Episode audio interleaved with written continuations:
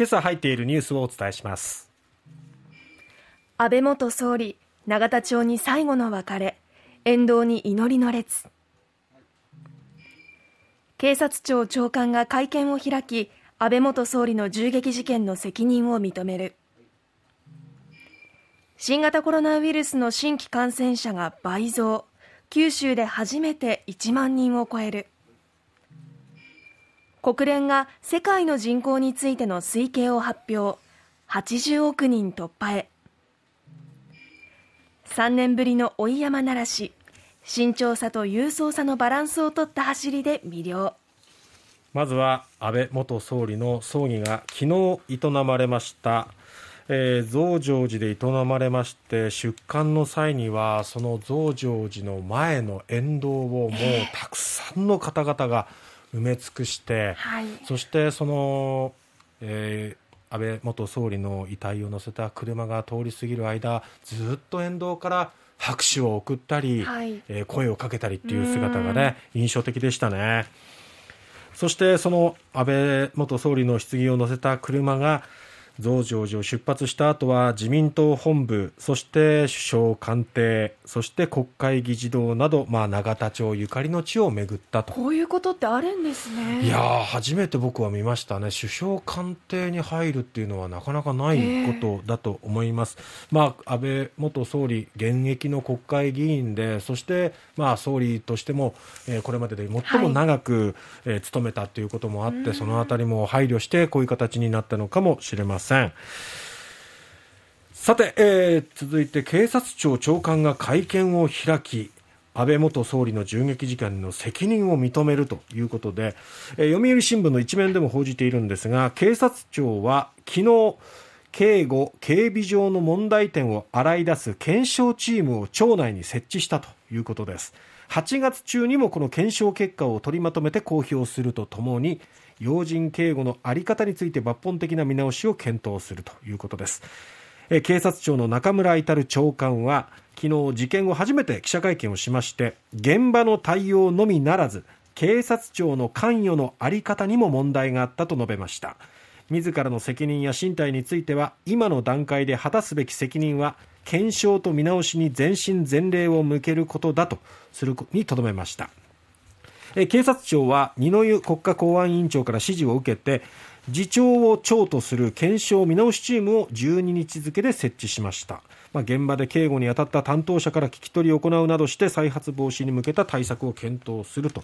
いうことで、はい、まあ、事件発生から間もなく1週間になろうかというたことですけどもいろいろ報じられるたびになんでだろうなんでだろうって思う点が続々出てきているわけなんですがそのあたり、まあ、現場でえー、抜かりがなかったのかどうか、まあ、いろいろなぜそういうことになってしまったのかという背景についても徹底的に調べていただきたいなと思いますよね。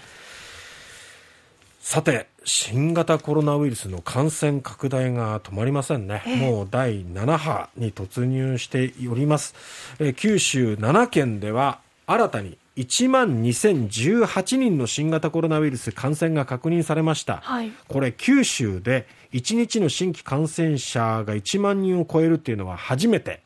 そして1万2018人というのは過去最多ということになります、えー、そして佐賀長崎熊本大分鹿児島でもこれまでで最多となる新規陽性者が分かったということなんですね。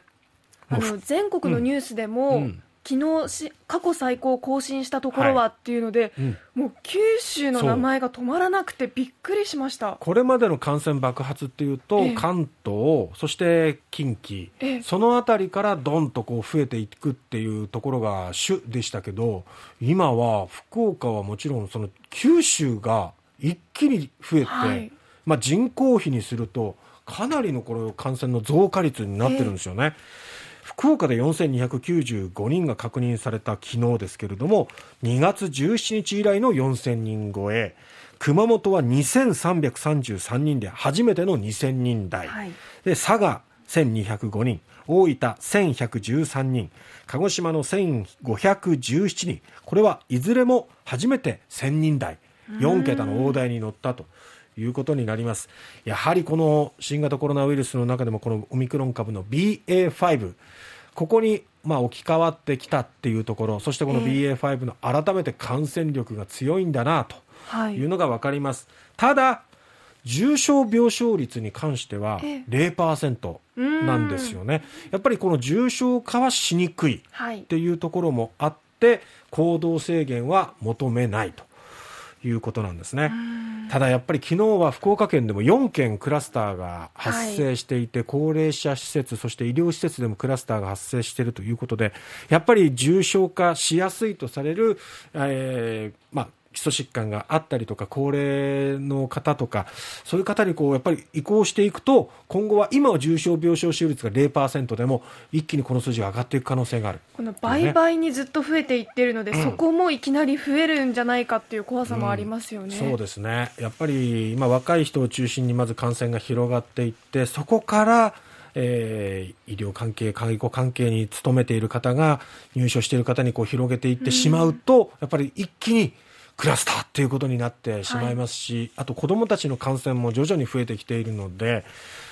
例えば今夏の大会、はい、いろいろ行われてますけどもそういったところにも影響が及ぼされなければいいなと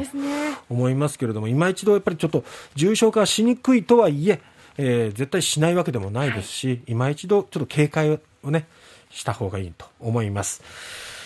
世界の人口が80億人にっていうことで11月中旬には80億人を突破するんじゃないかということなんですね、えー、国連が発表しました。そして来年にはインドの人口が中国を追い抜いて世界最多になるという推計を発表しました。そしてね新型コロナウイルスの感染拡大の影響で世界の平均寿命が下がってるんですよ。2019年には72.8歳これが昨年は71.0歳つまり1.8歳平均寿命が下がっているとい。うことなんですね。はいえー、やはり新型コロナの影響というのはこれ世界で猛威を振るっているということです。えー、さて、えー、最後に昨日博多祇園山笠の追い山奈良市が行われました、はい、15日フィナーレとなる追い山の、まあ、いわばリハーサルにあたるものですけども改めて博多の街を疾走する 滝山そして飾り山、見るとああこういう感覚だったっていうのがね思い出されますね。きっと書き手の皆さんも昨日でやっとあこの感覚だったなって、本当に鳴らしになったと思いますね、ね、そしてまあ修正すべき点ところはしっかり修正して本番に臨むということになると思います、はい、ちょっと一点心配だったのが僕は注目してたのが沿道だったんですけど串田前は相当な人が集まってたんですよ。今回は観覧を控えるようにっていう呼びかけがあるので、ね、まあテレビでですねじっくり楽しんでいただきたいなと思います、えー、感染状況もこんな感じですしね。